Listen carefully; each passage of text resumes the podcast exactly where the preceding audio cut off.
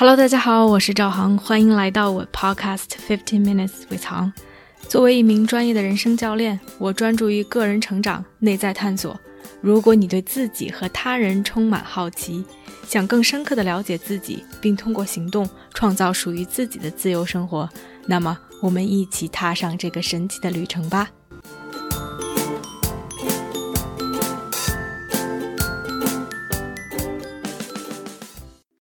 大家好，欢迎来到这期的 Podcast。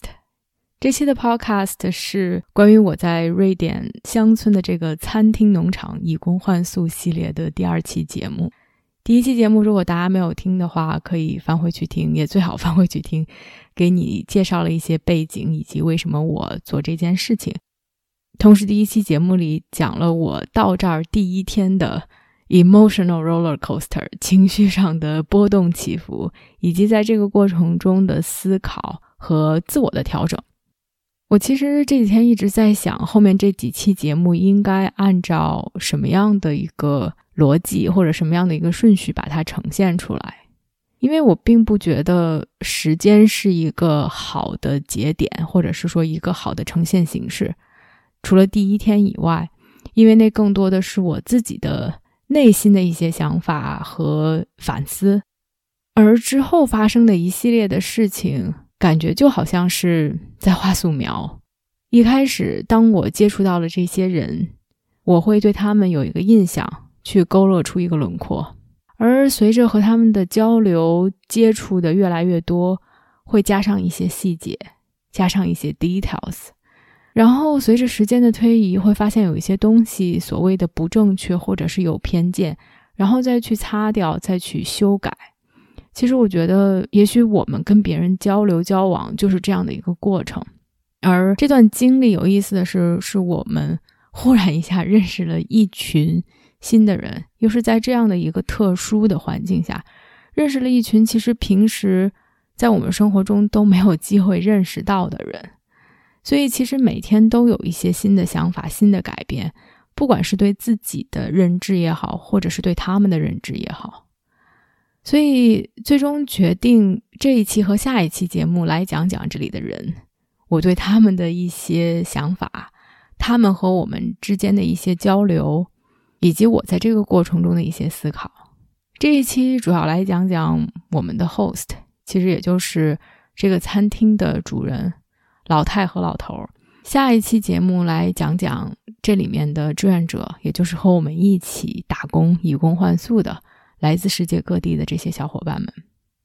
我们的 host 可我在第一期节目里面稍微提了两句，当时在网上看到他们觉得是慈祥的老头和老太。老头其实完全在我们待的这些天里面没有出现。老头和老太其实都是荷兰人。在瑞典住了十几二十年，在我们到之前，老头发了消息告诉我们，他的妈妈暴病危，于是他在我们来之前就开车回荷兰了。所以在我们整个待在这儿的期间，老头一直在荷兰，所以完全没有见到。但是之后我会提到，跟其他 volunteer、其他志愿者聊天的过程中，他们讲述了一些关于老头的细节，我会在这期节目中。稍微描述一下，所以接触比较多的可谓是 “quote unquote” 朝夕相处的，就是老太。我们待这四周时间和老太在一起的时间有两周，也是在我们到这儿两周结束之后，老太也回了荷兰去度假。其实这两周的时间，就是我们和另外的 volunteer 算是帮他看家，同时在依然在做事情，依然在干活这样的两周。然而和老太朝夕相处的这两周，其实我对于她的印象，我和她的关系，以及我们之间的接触和交流，还发生了蛮多的变化的。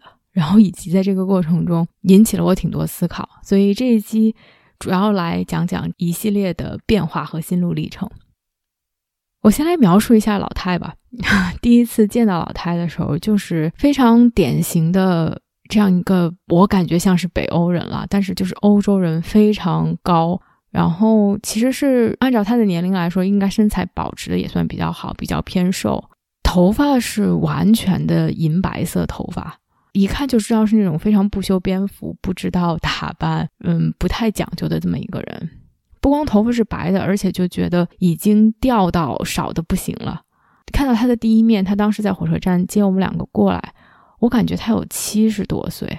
后来才知道，因为第二周正好他过生日，才知道他就是不到六十五、六十出头的样子。所以我当时有一点震惊，因为看上去真的是比实际年龄要显老很多。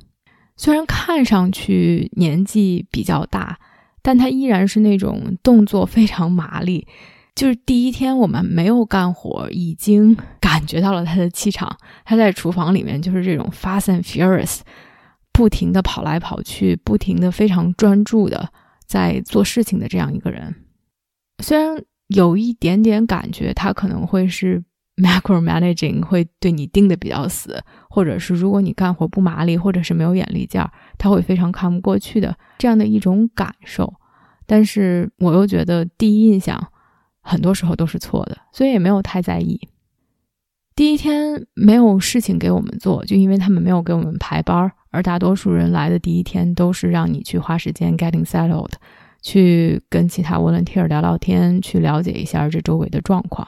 而第二天开始就是正式的开始干活。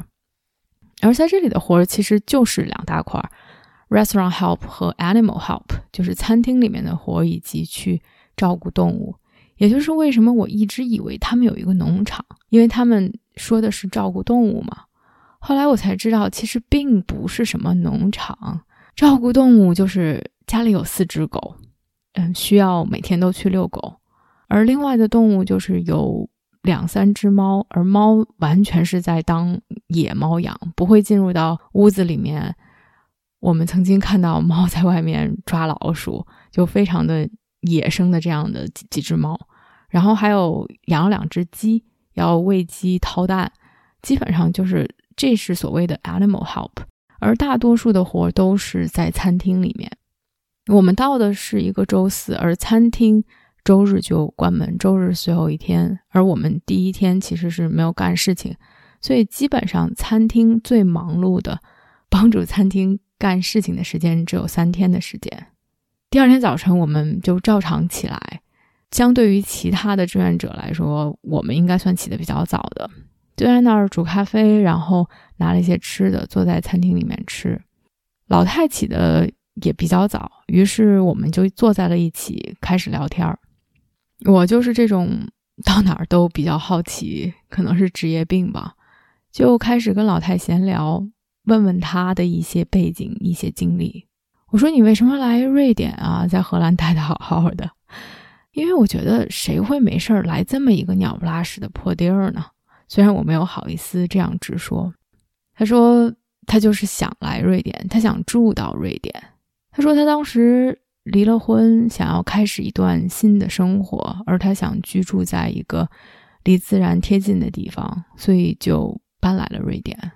我说哦，那你经营这个餐厅有多久了？他说十六年。我当时都傻了，我说：“哦，天哪，这么长时间吗？”他说：“对，之前不光是餐厅，还有宾馆。宾馆就是在我们隔一条都不能穿马路石子路，就在我们对面。当年他经营餐厅、经营宾馆，基本上就是一个人干十六年，non-stop。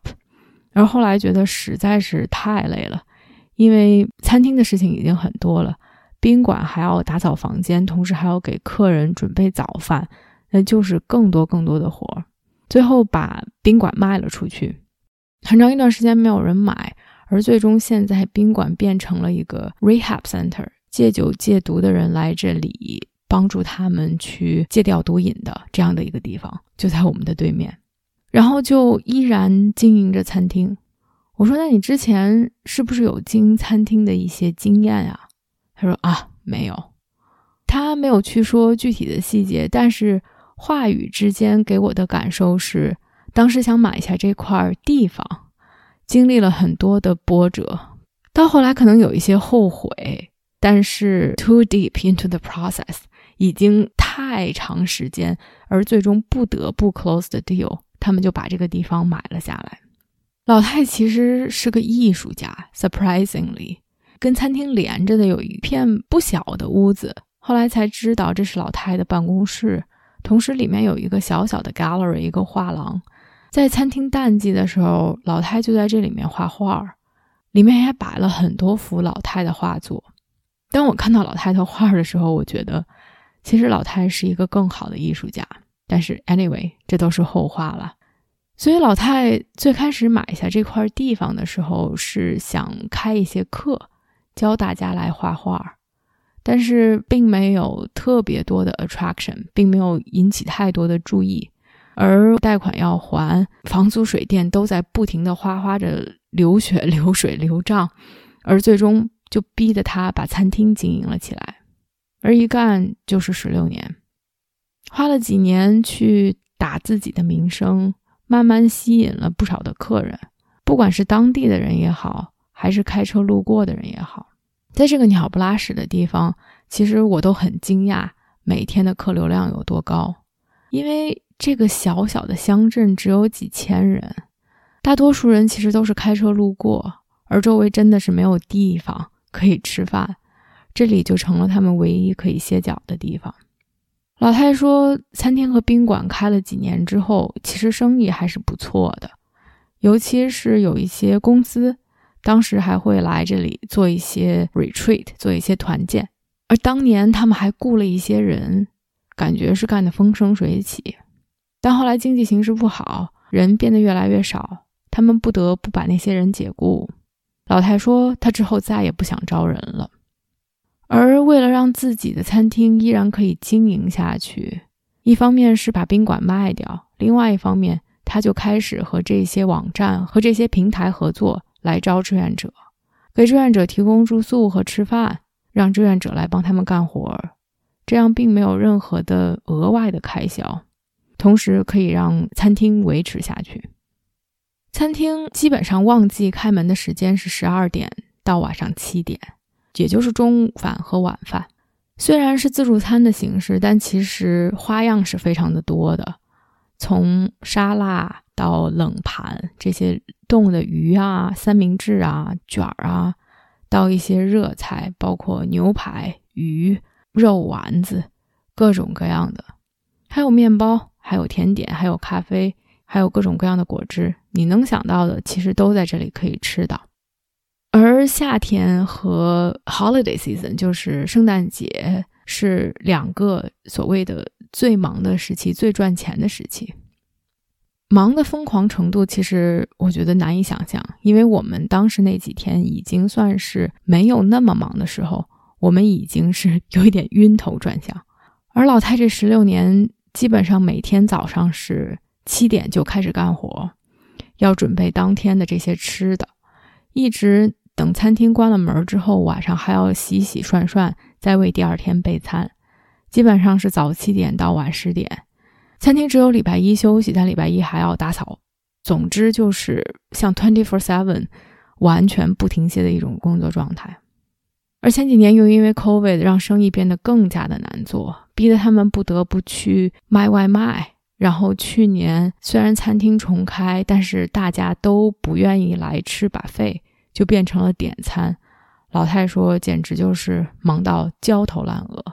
她说：“I'm too old for this，我真的是太累了，我已经岁数大到没有办法再这样忙下去了。”他们想要把餐厅卖出去，但是没有人来接，所以也就不得不一直这样经营下去。听老太说，我真的是心里又充满了 compassion，充满了这样的同理心。在这样一个地方经营一家餐厅，又是一个人，真的是太不容易了。当时觉得能多做一点，就真的是可以多为他付出一点，多帮一点。因为我们在这儿真的也不求什么，也就是体验体验。而在时间不紧急的情况下，在我们有精力的情况下，真的是愿意多帮他一点忙。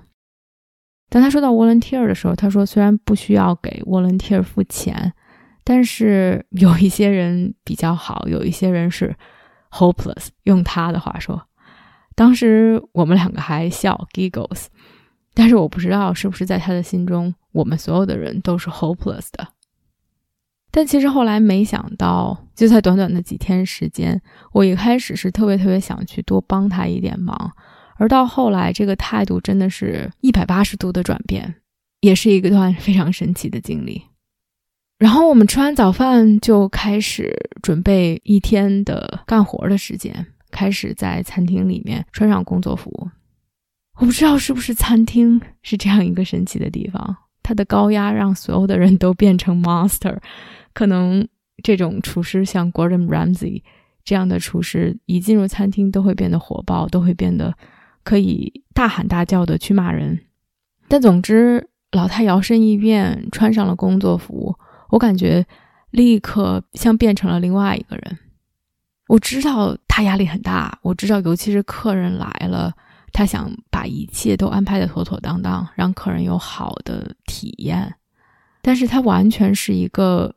给我的感觉是缺乏领导力的人，因为一进入餐厅，感觉就是他希望你知道所有的事情。虽然我们是第一天，他没有时间去教你，他没有时间去告诉你事情该怎么做，他觉得所有的东西你都应该理所当然的自己去想明白。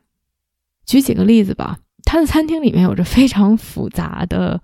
垃圾回收系统以及 coloring system，他把餐厅分成几块，每一块都有不同的颜色，绿色、红色、蓝色。意思是所有的蓝色的锅碗瓢盆儿、案板、洗漱的东西都需要在蓝色的区域里。同样的，红色、绿色、黑色都是这样的。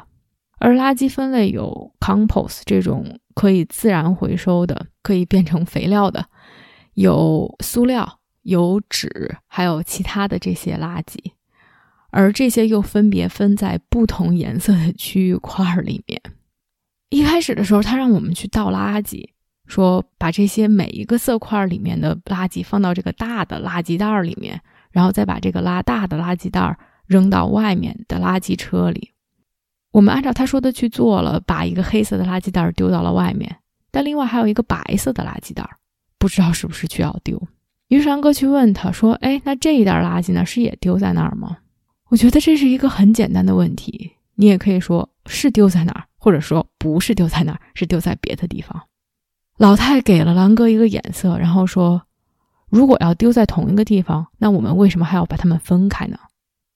这只是一个非常简单也非常普遍的例子。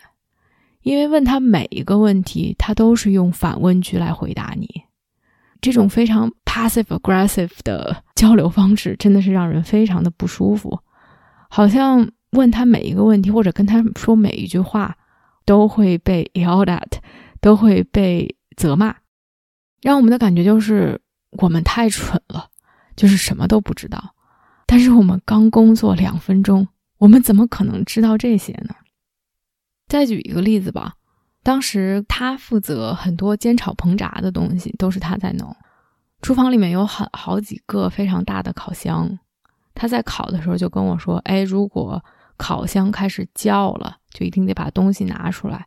但是这块是我负责，如果我不在，你就要告诉我。”我说：“好，记下来了。”等客人开始多了，他去前面招呼客人，烤箱开始 beep，就是滋儿哇啦乱叫。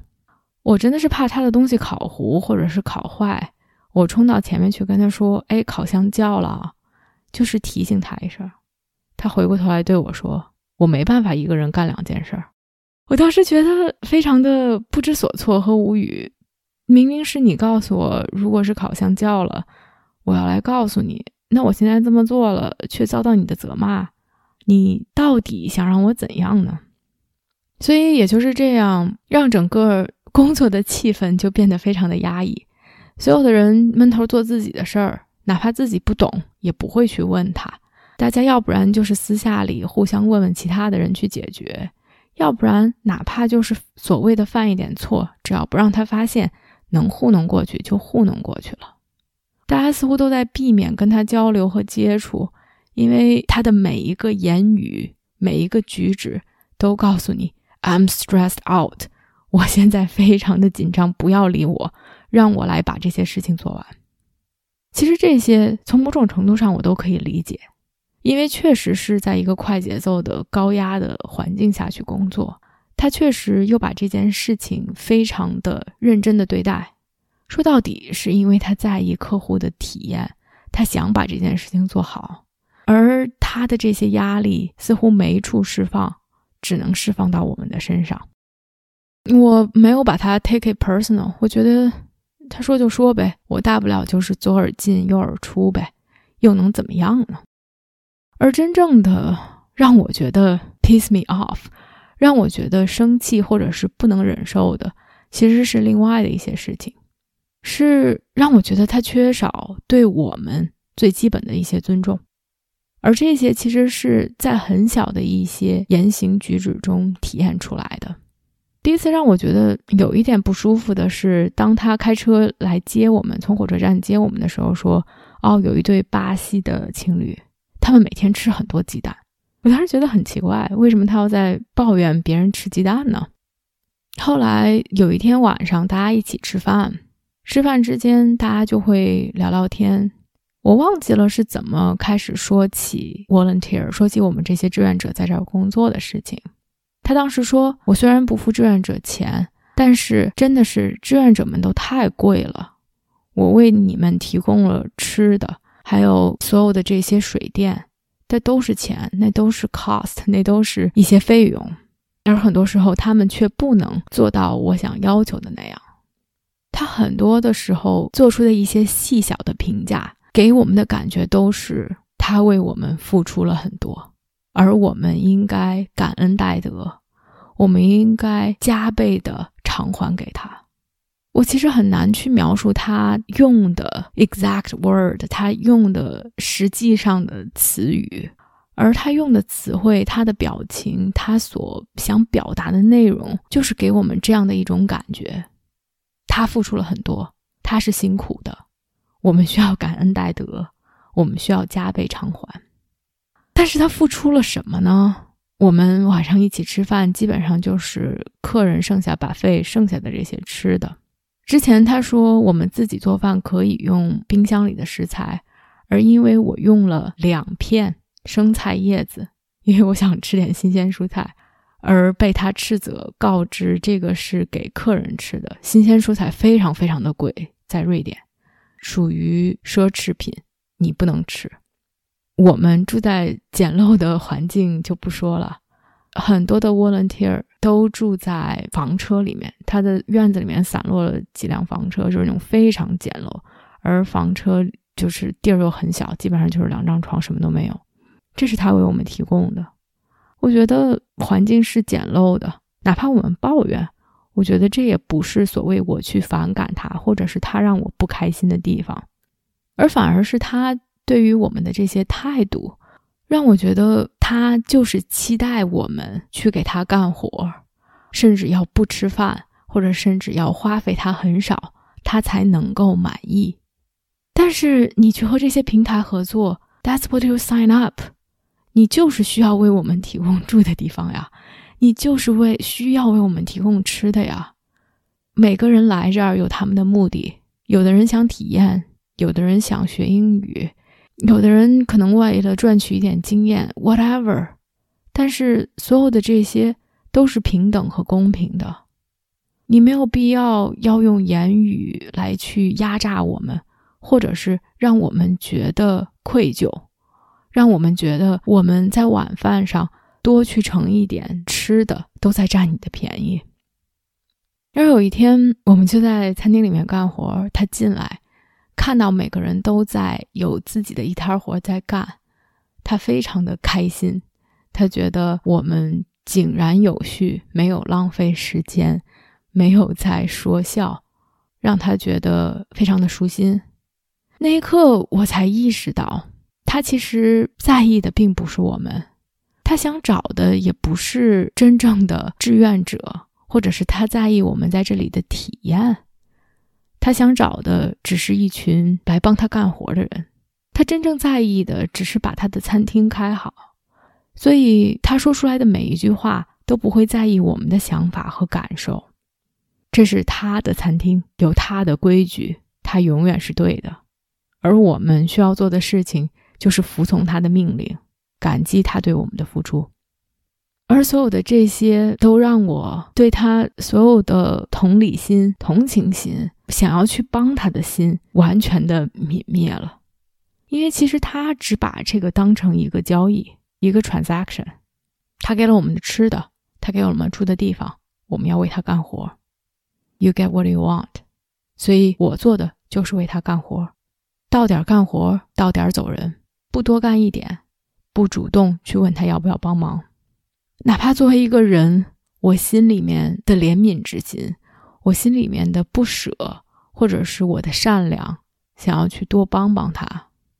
但是他对我们的态度，把一切都击垮了。而另外所谓的他的这种阶级意识，让所有的志愿者都很不舒服。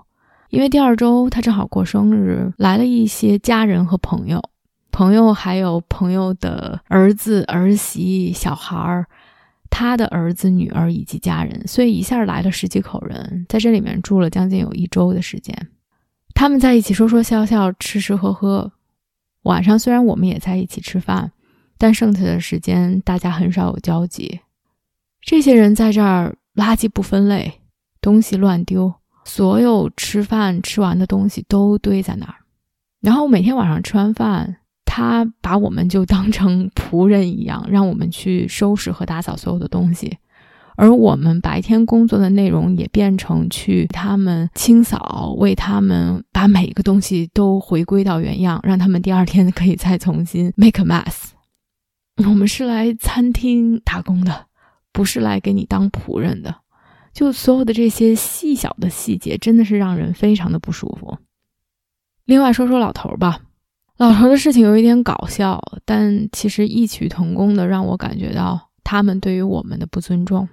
没有见到老头，但是和其他的 volunteer 无意中谈起来。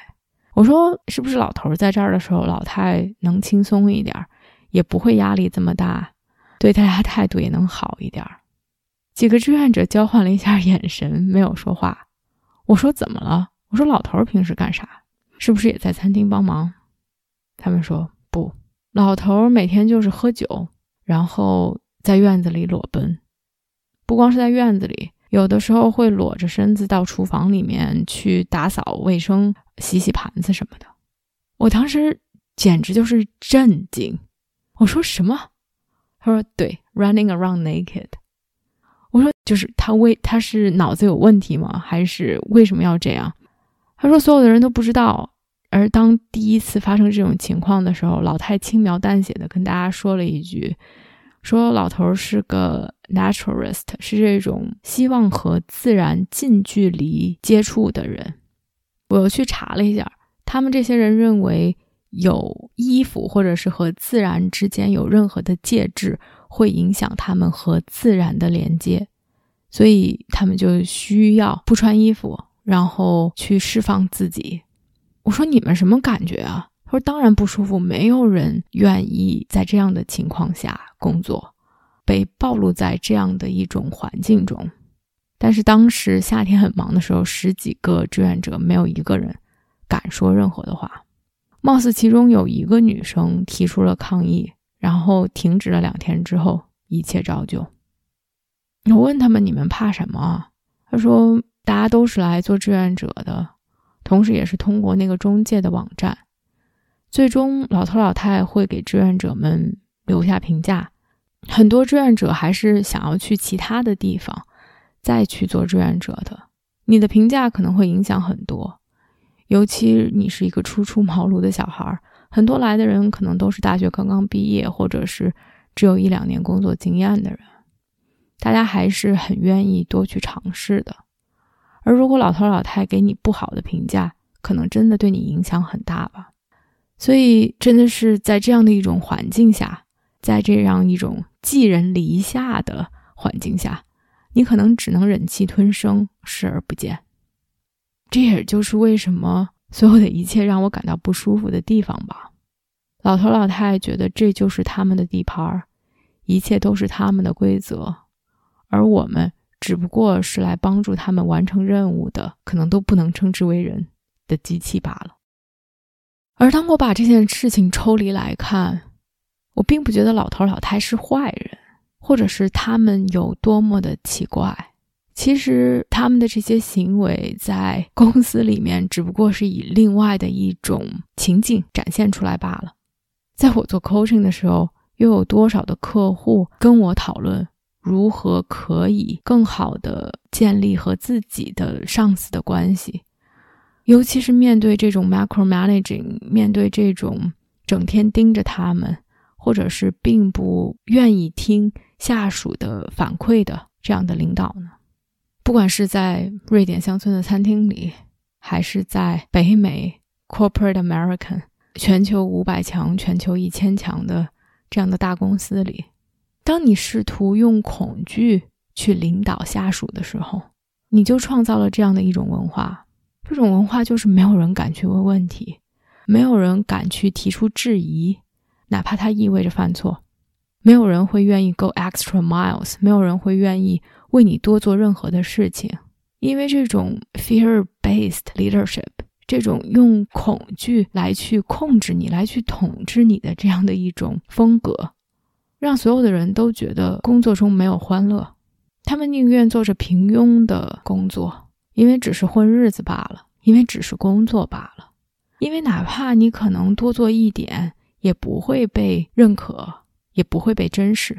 所以，所有的人只是 clock in and clock out，做完事情拍拍屁股走人，没有人情，没有连接。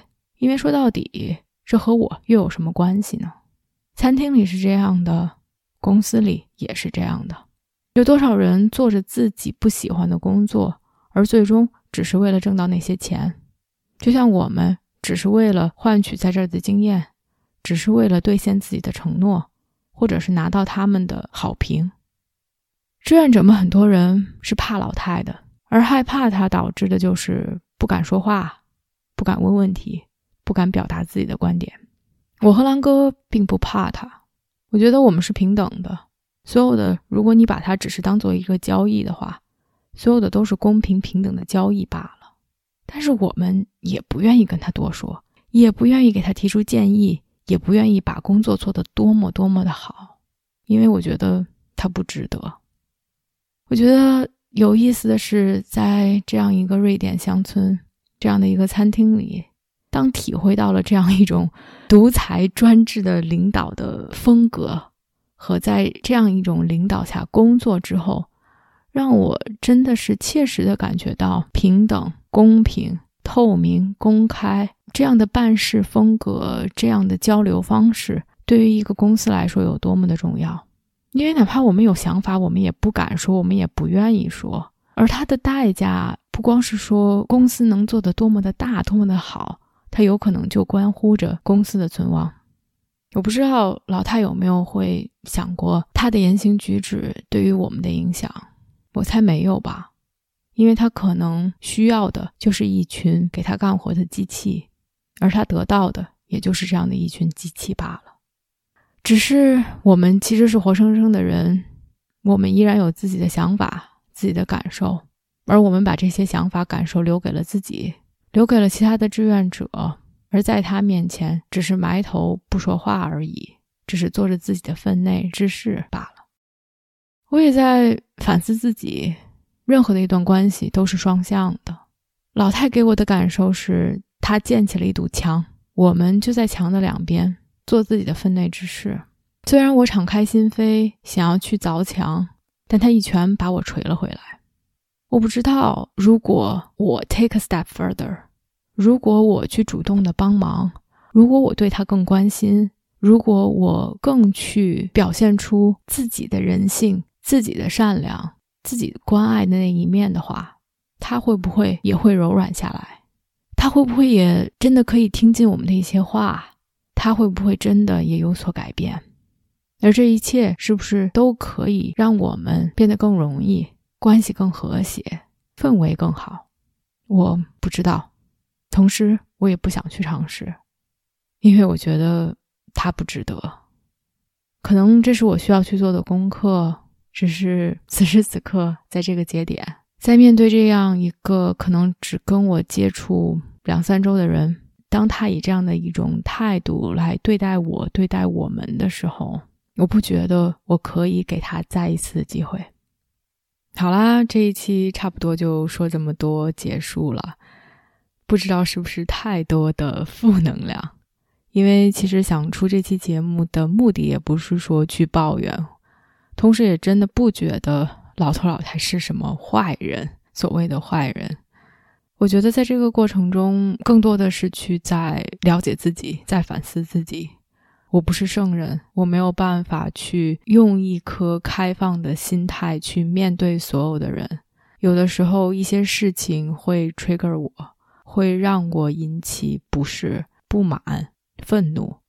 其实，它让我更了解自己的边界：什么是自己喜欢的，什么是自己可以接受的，什么是可以忍受的，而什么是自己想要去极力避免，或者是不能接受、不能忍受的。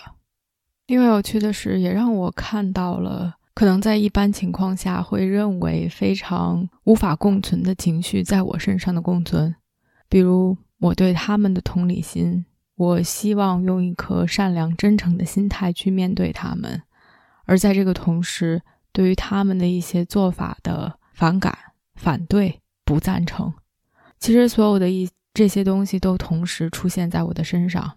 我也可以更平静的去接受他们，知道我在善良的同时，依然可以不满，依然可以表达自己的情绪。也许瑞典乡村的餐厅看上去和平时我们的生活八竿子打不着，但我觉得很多事情都从另外一个方面来折射出来。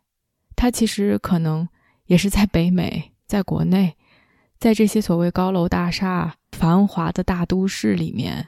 领导力、团队的一个缩影，公司的一个缩影，只是在不同的环境下，它以不同的方式体现出来罢了。所以也好奇大家的经历、大家的感受，以及你们在这个过程中的一些想法，欢迎给我留言。我们下期见。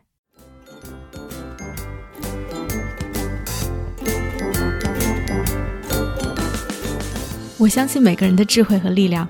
如果我们可以把内在的探索转化为行动，这个世界就会变成一个更美好的地方。